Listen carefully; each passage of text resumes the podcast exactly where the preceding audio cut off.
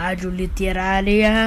Rádio Literária. Rádio Literária. Rádio Literária. Rádio Literária. Olá, crianças do Colégio Pedro II do campus Humaitá 1. Estamos de volta com o programa A Hora da Literatura, Histórias da Antiguidade. Eu sou Vanessa Camasmi, professora de literatura, e por um período eu estou substituindo a professora Inês, que neste momento está de licença médica. No episódio anterior, vocês ouviram o conto do Aladim. No episódio de hoje, vamos conhecer outra história que Sherazade contou para Shariar. Ela se chama O Pescador e o Gênio.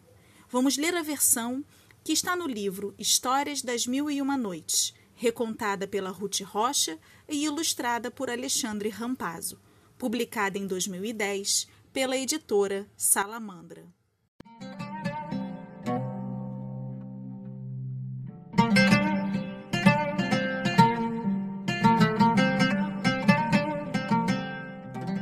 Sherazade não escolhe qualquer história para contar para Shariar, porque ela tem consciência do efeito que uma história pode vir a ter sobre o seu ouvinte.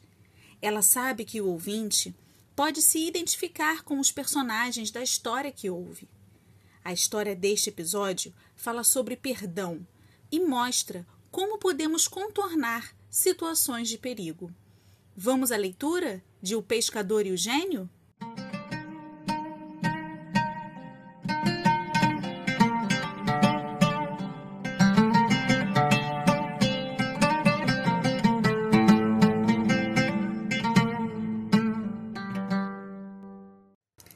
Havia uma vez um pescador muito velho e muito pobre que vivia com sua mulher e seus três filhos. Todos os dias ele jogava sua rede no mar, apenas quatro vezes, e sempre conseguia colher alguns peixes para o seu sustento. Mas houve um dia em que ele jogou a rede por três vezes, sempre clamando o nome de Deus. E das três vezes, só conseguiu retirar das águas um burro morto, um pote velho e algumas garrafas. Na quarta vez em que jogou sua rede, sentiu que ela tinha ficado presa no fundo.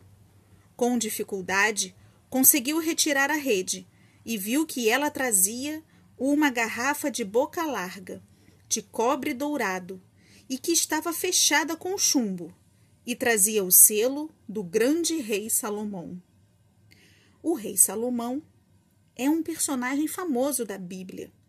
Filho do rei Davi, ele teria governado por volta dos anos 970 antes de Cristo.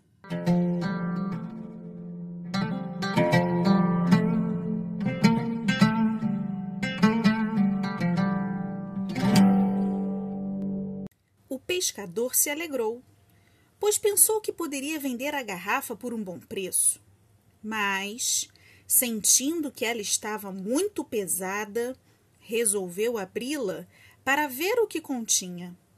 Com sua faca, forçou o chumbo, virou a garrafa para baixo e agitou-a para ver o que ia sair. Mas não saiu nada.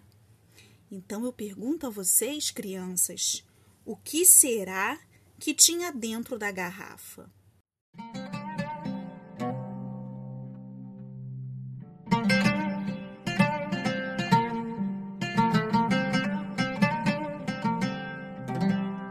O pescador colocou-a na areia e então começou a sair de dentro dela uma fumaça que foi se avolumando até chegar às nuvens e foi tomando a forma de um gigante que o pescador percebeu logo que era um gênio.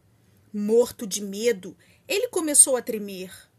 E tinha razão para ter medo, porque o gênio saudou-o e disse: Alegra-te, pescador, que vais morrer e podes escolher de que maneira. Crianças, vocês estão surpresas com o que o gênio falou para o pescador?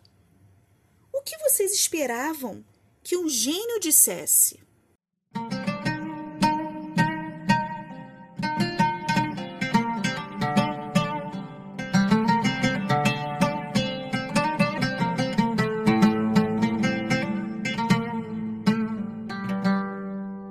O pescador, apavorado, tentou acalmar o gênio.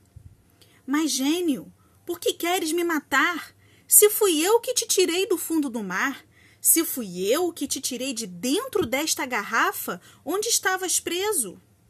O gênio então contou ao pescador a sua história.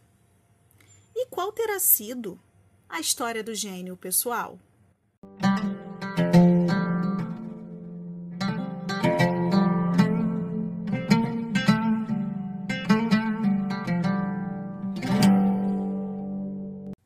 Há 1800 anos, no tempo do rei Salomão, ele, o gênio, se havia revoltado contra o rei e, como castigo, havia sido preso nesta garrafa e atirado no fundo do mar. Durante cem anos, ele havia jurado que faria rico para sempre aquele que o libertasse. Cem anos se passaram e o gênio permaneceu na garrafa. Durante mais cem anos, o gênio jurou: Darei a quem me libertar todos os tesouros da terra.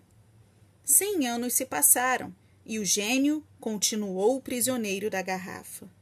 Encolherizado, ele tornou a jurar: Agora, se for libertado, matarei aquele que me soltar e deixarei que ele escolha como quer morrer.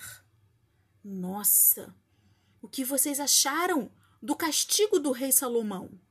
Ficar preso numa garrafa e ser atirado no fundo do mar é um castigo bastante cruel, não acham? E o que vocês acharam do juramento do gênio? Matar aquele que o soltar e deixar que ele escolha como quer morrer.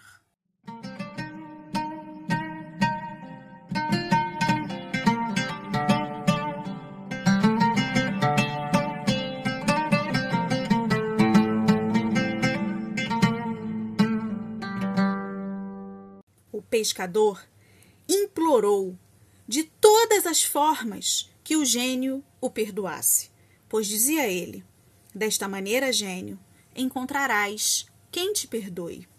Mas o gênio não se deixou comover. Aí, o pescador teve uma ideia. E qual foi a ideia do pescador, ouvintes? Isso é o que vamos saber no próximo episódio. Um beijo!